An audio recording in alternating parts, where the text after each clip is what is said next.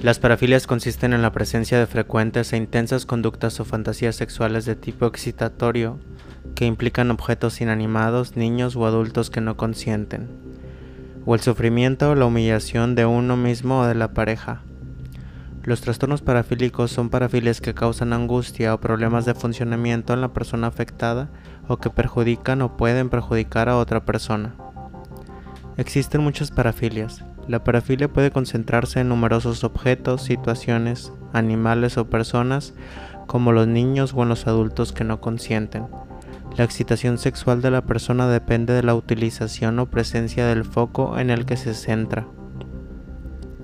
Una vez establecidos estos patrones de excitación sexual, por lo general en los últimos años de la infancia o al inicio de la pubertad, suelen perdurar durante toda la vida.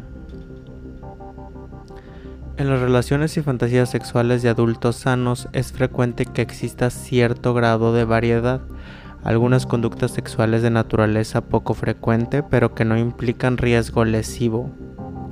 Pueden formar parte de una relación de afecto y amor, si ambas personas consienten en su práctica. Sin embargo, cuando las conductas sexuales causan angustia o daño o alteran la capacidad de una persona para funcionar en sus actividades diarias, se considera un trastorno parafílico. El malestar puede ser el resultado de las reacciones de la gente ante su comportamiento.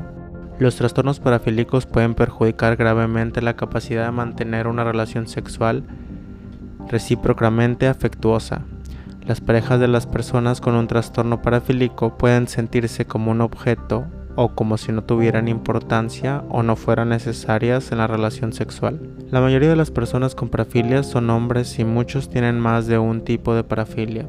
Algunos de ellos también presentan un trastorno grave de personalidad como un trastorno antisocial de la personalidad o un trastorno narcisista de la personalidad. Algunas parafilias como la pedofilia son un delito.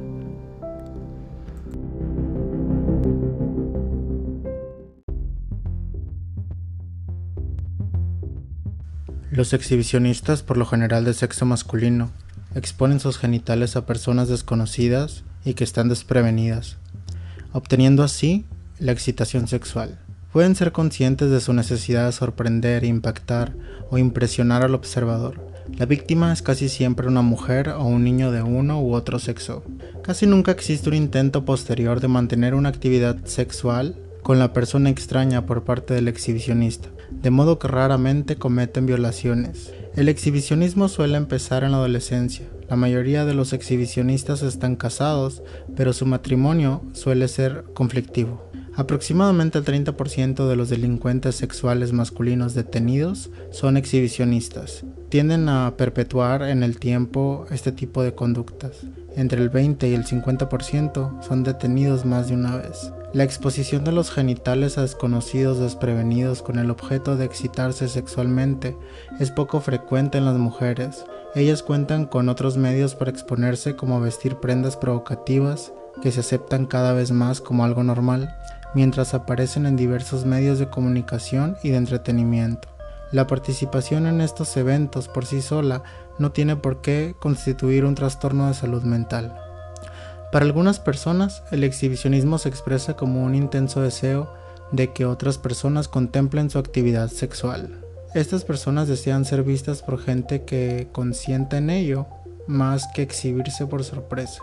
Las personas que tienen esta forma de exhibicionismo pueden participar en películas pornográficas o en espectáculos para adultos.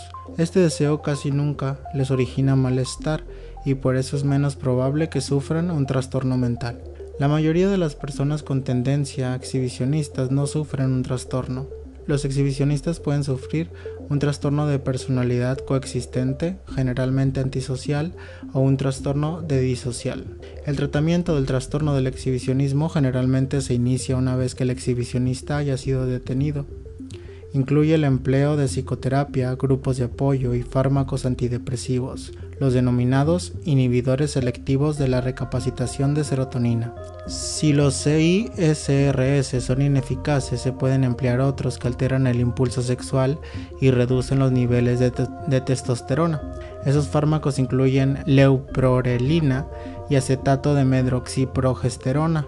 Las personas deben dar su consentimiento informado para el uso de estos fármacos y los medios les realizan de manera periódica análisis de sangre para vigilar los efectos que tienen sobre la función hepática, así como otros análisis incluyendo análisis de la densidad ósea y análisis de sangre para medir los niveles de testosterona.